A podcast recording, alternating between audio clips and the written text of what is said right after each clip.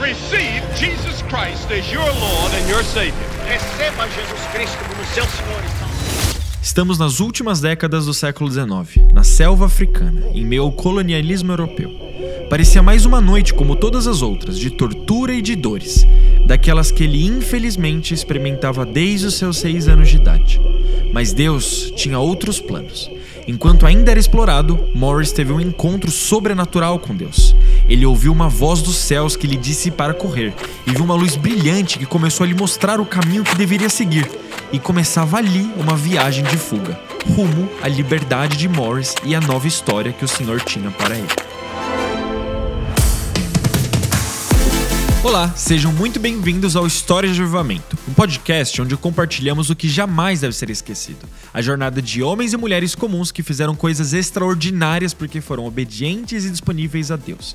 Aqui contamos um pouco da história da igreja e do que Deus fez ao longo do tempo, mas traçamos um paralelo sobre os contextos e desafios da igreja da época com que vivenciamos hoje. Eu sou Nicolas Franco. E eu sou Victoria Guzmão. Hoje nós contaremos a história de Samuel Morse, um jovem missionário africano que, por conta da sua fome por mais de Deus, ele foi parar nos Estados Unidos, onde o Senhor o usou para quebrar paradigmas sociais em meio ao século XIX. Ele amava Jesus, gastava horas conversando com o Pai e ansiava desesperadamente pela presença do Espírito Santo. Com apenas essas três coisas, ele causou grande impacto no mundo.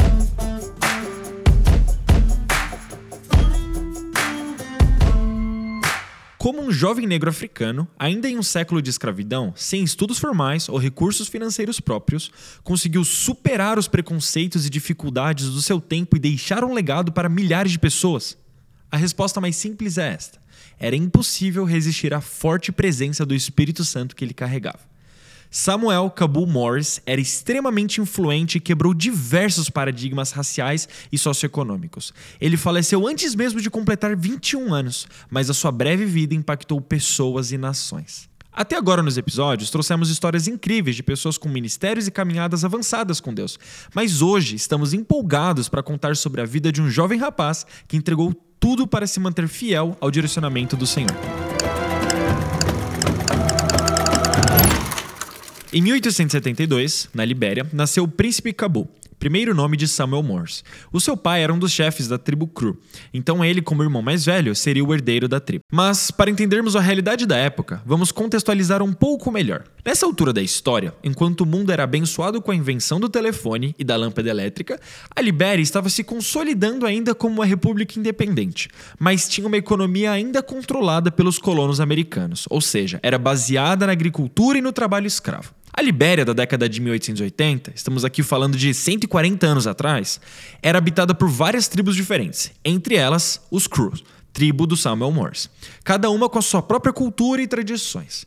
Essas tribos eram frequentemente discriminadas e marginalizadas pelos colonos americanos que dominavam o país. As rebeliões lideradas por chefes tribais locais eram muito comuns e refletiam o descontentamento das tribos com o domínio político e econômico dos colonos americanos.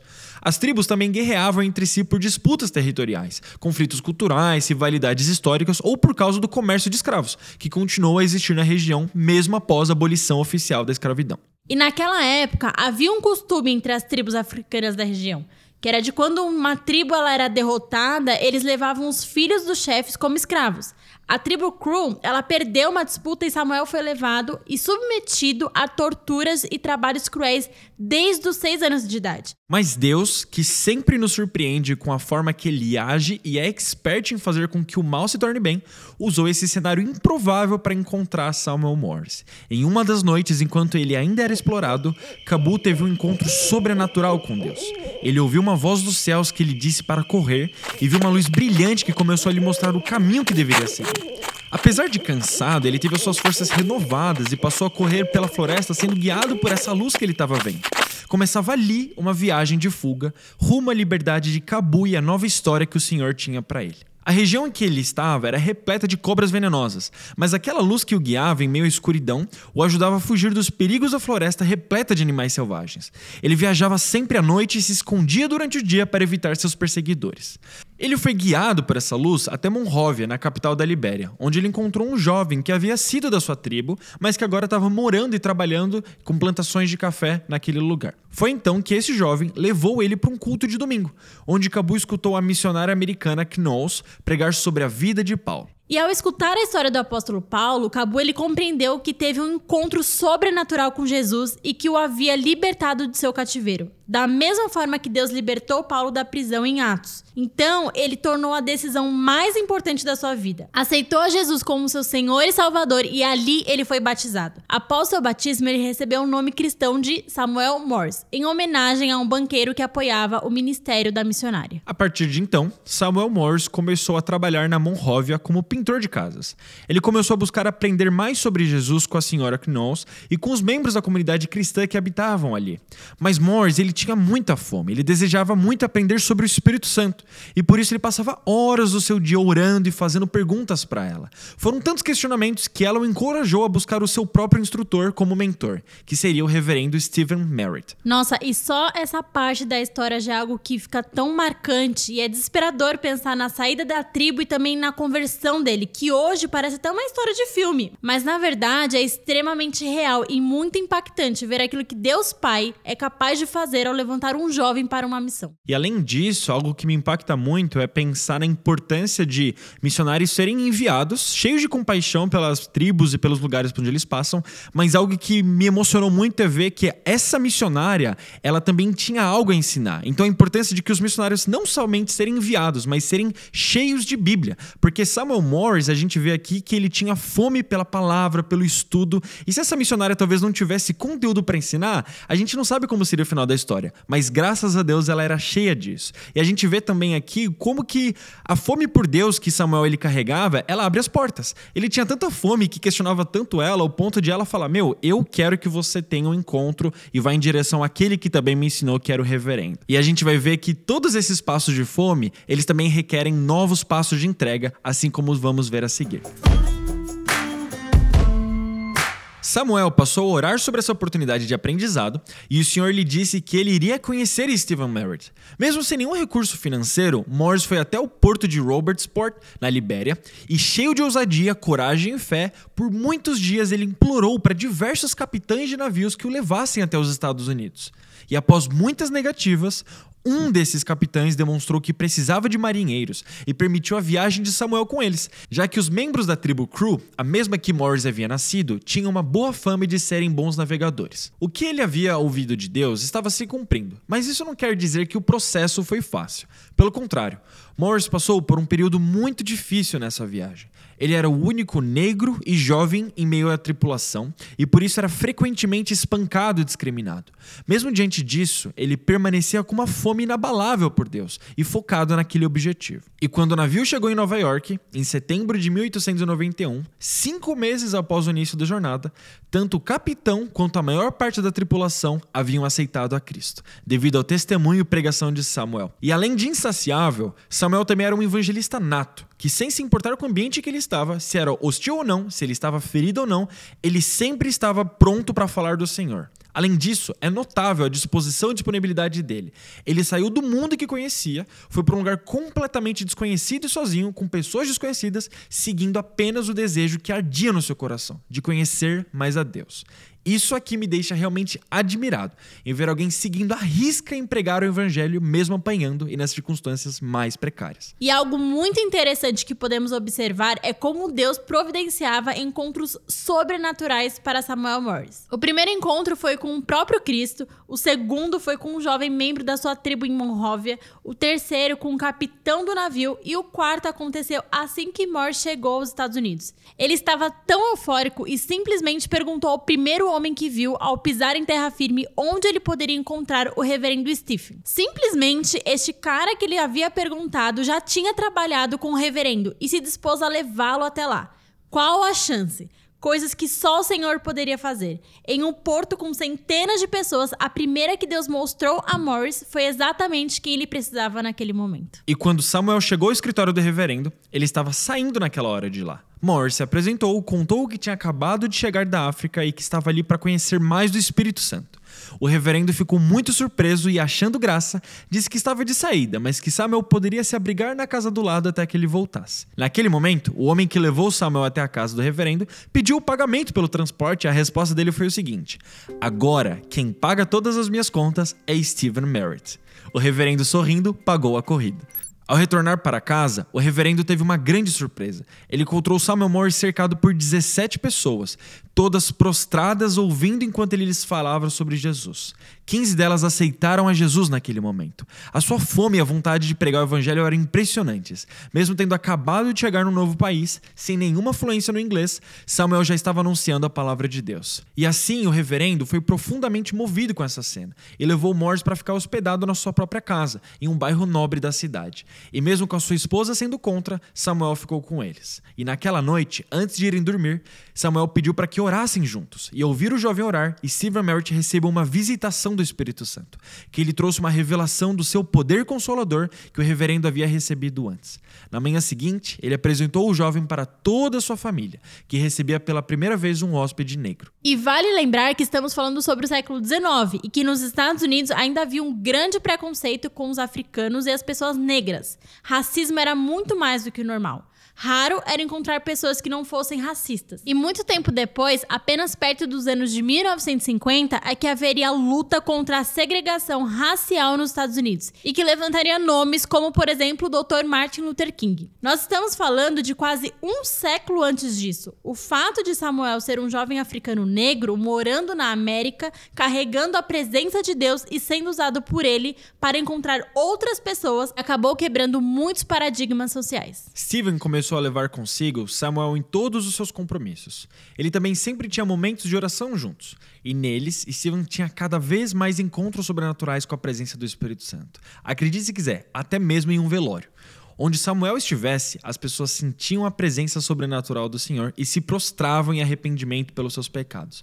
A sua vida era a demonstração clara do que está escrito em Salmo 51, versículo 17, que diz: Sacrifício agradável a Deus é o espírito quebrantado, coração quebrantado e contrito, não o desprezarás, ó Deus. Enquanto caminhavam juntos, o reverendo ia respondendo às infinitas perguntas que Samuel tinha acerca do Espírito Santo.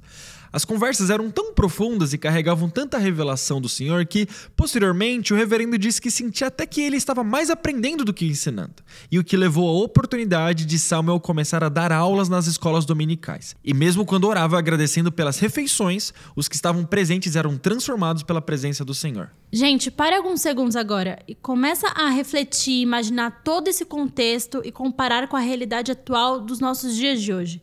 Imagina no seu ambiente de estudo, trabalho, até nos lugares mais simples por onde você passa, a presença do Espírito Santo invadindo e transformando as vidas, assim como era feito por onde Samuel passava. Muitas coisas aconteceram desde a chegada de Morris na América, em apenas três meses. Por isso, o reverendo Merritt encorajou Samuel a estudar teologia na Universidade de Taylor. Então, em dezembro de 1891, pertinho dos seus 18 anos de idade, Samuel se mudou para Fort Wayne, em Indiana, nos Estados Unidos. E no primeiro domingo em Fort Wayne, Samuel procurou uma igreja de negros e encontrou a Igreja Metodista Africana. Ele foi ao culto e, chegando, foi direto ao púlpito informar ao pastor que vinha da África e tinha uma mensagem para aquela igreja. O pastor, meio desconcertado com a ousadia daquele rapaz e querendo recuar, mas ainda assim permitiu que Morris compartilhasse sua mensagem. Logo após Samuel começar, ainda na oração inicial, a congregação inteira foi tocada. Muitos caíram de joelhos e outros saltavam de alegria. Houve uma forte visitação do Espírito Santo ali naquele lugar. E o culto não teve hora para acabar. A partir desse dia, Samuel Morse se tornou um nome conhecido em toda a cidade. Os jornais locais publicaram sobre o avivamento ocorrido na Igreja Metodista Africana, e publicações religiosas de toda parte transcreveram esses artigos, divulgando esse evento marcante do Espírito Santo na igreja. Aos olhos humanos, Samuel era um rapaz pobre que não possuía a instrução básica para estar numa universidade, mas sua vida exalava um grande espírito de nobreza, e isso era inquestionável. A fé dele causou profundo impacto na comunidade Universidade de Fort Wayne. Mas Samuel não podia fazer nenhum dos cursos regulares que a universidade oferecia. Ele não tinha um estudo básico. Ele precisava primeiro realizar sua formação escolar para depois poder ser matriculado como aluno na universidade. Em termos de formação escolar, era como se ele tivesse 7 ou 8 anos de idade. Mas depois de sua fama espalhar pela cidade, o reitor conseguiu encontrar voluntários para darem aula a Samuel. O famoso busquem em primeiro lugar o reino de Deus e todas essas coisas lhe serão acrescentadas. Era inegável o favor de Deus que Samuel carregava. Ele se mostrou um aluno muito aplicado e que aprendia rápido os conteúdos que lhe eram apresentados. Suas professoras se sentiam abençoadas por tê-lo como aluno. E algumas vezes em que ele se deparava com alguns exercícios difíceis de matemática, ele sempre pedia ajuda ao Senhor. E em todas as oportunidades, sem nenhuma faltar, ele anunciava a palavra de Deus. Todos os alunos que conviviam com Samuel não eram somente salvos, mas se tornavam espiritualmente fortes. E quando enfim Samuel entrou para a Universidade de Taylor, ela estava em crise, à beira da falência, precisando desesperadamente de recursos e muitas vezes não havia sequer alimento para os alunos. Para que Samuel pudesse estudar, o reitor da universidade passou a compartilhar nas igrejas locais da região sobre o jovem negro que viera da África para aprender sobre o Espírito Santo. O primeiro a contribuir foi um açougueiro com a quantia de 5 dólares. Foi essa que deu ao reitor a ideia de fundar o Fundo de Fé de Samuel Morse. Pouco depois, diversas pessoas começaram a contribuir. Quando Samuel ficou sabendo das contribuições, ele disse ao reitor que utilizasse esse dinheiro para todos os estudantes, já que o dinheiro não era dele, mas sim de Deus. Samuel nunca aceitou ficar com nenhuma parte desse valor que era arrecadado. O inverno entre os anos de 1892 e 1893 foi muito rigoroso e Samuel contraiu um resfriado bem forte. Ainda assim, ele continuava a frequentar os cultos e as aulas, até que o resfriado evoluiu para uma hidropsia. Já de observação no hospital, recebendo inúmeras visitas, Samuel declarou que estava feliz, pois tinha visto anjos que muito em breve viriam buscá-lo. Isso foi apenas dois anos depois de chegar aos Estados Unidos. Samuel Morse, o príncipe Cabu, faleceu em 12 de maio de 1893. Centenas de pessoas compareceram ao seu sepultamento. Seu falecimento o impediu de participar da inauguração do novo campus da Universidade de Taylor, em Upland, que permaneceu vivo graças à fé e ao impacto que Samuel causou em seu corpo docente. A sua morte inspirou seus colegas da universidade a servirem como missionários na África, realizando seu sonho de voltar para ministrar o seu próprio povo. Tantas outras vidas foram transformadas por encontros com ele. Os membros da escola dominical ou daquele primeiro culto de domingo em Fort Wayne, os professores e alunos que conviveram com ele e o próprio reverendo Stephen Merritt. Os moradores da cidade sugeriram às autoridades locais de Fort Wayne a criação de um conjunto habitacional para famílias carentes com o nome Vila Samuel Morse. A Universidade de Taylor era como qualquer outra universidade, mas a partir da obra do Espírito Santo na vida de Morris, aquele local se tornou uma escola de preparação de missionários, com professores cristãos e uma cosmovisão bíblica. Até hoje, a Universidade de Taylor serve como base missionária, e a vida de Samuel e aquilo que Deus fez transformaram aquele lugar. Samuel Morse faleceu antes dos seus 21 anos, e a sua história é um testemunho de que o poder do Espírito Santo transforma a influência, o amor e o alcance de qualquer pessoa. Mesmo ele vivendo sob condições adversas, experimentando a extrema pobreza, a dor de ser capturado e tantas vezes maltratado, vivendo em um país estrangeiro, aprendendo uma nova língua e enfrentando preconceito racial, ele viveu para Deus. E através de sua vida, marinheiros, bispos, pastores, universitários e professores, por vezes homens e mulheres mulheres tão mais qualificados do que ele foram transformados pelo poder do Espírito Santo. Em seu desejo de conhecer mais o Senhor, ele levou outras pessoas também a conhecê-lo. E isso me faz pensar se a nossa geração não tem colocado um foco grande demais nos nossos traumas, como se isso nos definisse. A vida de Samuel, mesmo que curta, ela nos leva a pensar sobre como Deus quer nos levar a um lugar tão profundo de revelação da sua paternidade e da nossa identidade como filhos, que passamos a compreender que ele e o seu amor são suficientes. Influenciados pelo notório exemplo da vida de Morris, muitos estudantes da Universidade de Taylor se tornaram missionários na África, como professores e pregadores, e outros que foram impactados chegaram até a entregar a sua própria vida em missões. Além disso, Morris deixou um legado específico na esfera da educação, mesmo sem aparentemente ter planejado isso na sua vida. Ainda hoje, séculos depois, os seus frutos permanecem. Por exemplo, em 2015 foi criada a Innovative Education International para lançar o Samuel Morris Scholars Program na Libéria, na África, que alcançou resultados expressivos rapidamente. Em menos de dois anos após o lançamento, em julho de 2017, a mídia informava que o condado de Sinoi, impactado pelo programa escolar de Morris, havia ficado em primeiro lugar entre os 15 condados avaliado pelo Conselho de Exames da África Ocidental para alunos da 12ª série, subindo em apenas três anos do 11º lugar para primeiro. Outro legado na educação foi a criação de fundos e bolsas de estudo. Mesmo sem recursos próprios, Morris atraiu a graça e o favor de Deus e dos homens. As instituições que carregam seu nome, a Samuel Morris Faith Fund e o Samuel Morris Scholars, até hoje beneficiam milhares de pessoas em todo o mundo, inclusive por financiamento de obras missionárias. Quando em vida, Samuel sofreu diversas experiências extremamente traumáticas durante toda sua infância e adolescência. Todas elas eram mais do que suficientes para que ele desenvolvesse um caráter distorcido pelo complexo de inferioridade. Mas essa não é a sua história. Ele foi um jovem humilde, com uma identidade firmada e revelada pela paternidade de Deus, que cumpriu sua missão de forma extremamente fervorosa, mesmo que ela tenha durado pouco tempo. Samuel ele demonstrou que a maturidade pode ser desenvolvida independente da idade. Afinal, ele levou outros a se firmarem e se fortalecerem para tomar o lugar dele e continuar o seu legado. Sem dúvidas, é desse tipo de liderança que precisamos dentro e fora da igreja. O relato da vida de Morris nos leva a pensar o quanto precisamos gastar tempo com Deus. Precisamos ter um coração disponível para conhecer a Ele com a simplicidade e fé, criando esse lugar de intimidade com o Espírito Santo. Assim, nós carregaremos de fato o poder da transformação. A maioria dos frutos de Samuel Morse não surgiu no curso de sua vida e talvez nem foram planejados por ele, assim como muitos dos heróis da fé mencionados em Hebreus 11. Alguns demoraram décadas, outros séculos para surgirem. Isso tem que nos levar a uma reflexão.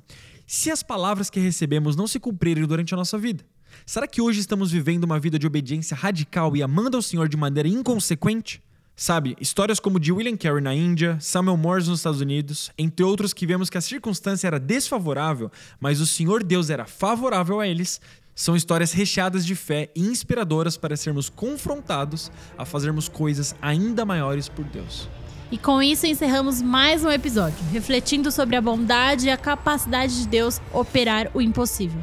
Nos vemos nas próximas semanas com mais histórias de avivamento.